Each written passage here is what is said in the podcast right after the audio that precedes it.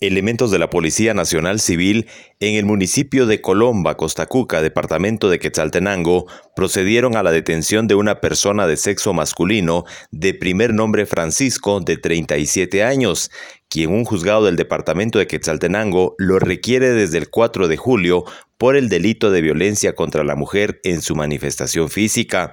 El detenido fue trasladado al juzgado de la localidad para solventar su situación. Desde Emisoras Unidas Quetzaltenango informa Wilber Coyoy, primera en noticias, primera en deportes.